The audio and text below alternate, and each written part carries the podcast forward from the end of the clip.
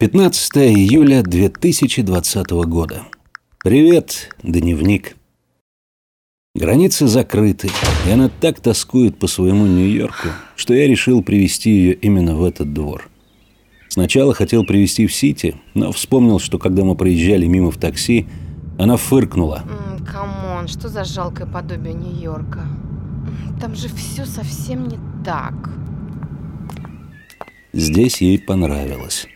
Хотя сначала она не понимала, куда я веду ее. Куда ты меня ведешь? Мы пришли в Старосадский переулок 7 дробь 10.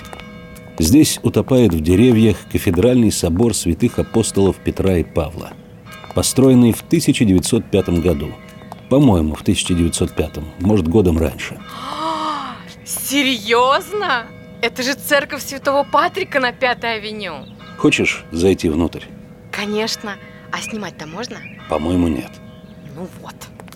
Зайдите с нами внутрь. Откройте эту тяжелую дверь, поздоровайтесь с охранником справа Здрасте. и зайдите в основной зал. Если вам повезет, как нам, то будет репетиция органного концерта. Обернитесь и поднимите голову наверх.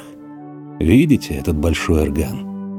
История этого органа начинается в лютеранской церкви святого Михаила в немецкой Слободе в конце XIX века, где он был изначально установлен. В 1928 году после закрытия церкви орган был перенесен в первый московский крематорий.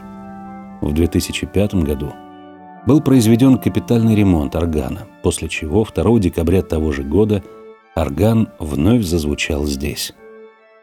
Пойдем дальше. Это не все, что есть в этом дворе. Хорошо. Видишь обшарпанное здание из красного кирпича? Да, что это? Это так называемые палаты Мазепы. Мазепы? Да, по ошибке считается, что здесь жил Гетман Мазепа, но это не так. Это просто жилой дом. Один из древнейших памятников московского гражданского зодчества. 16 век, представляешь? Обалдеть. Давай пройдем вот в эту арку и выйдем на Колпачный переулок.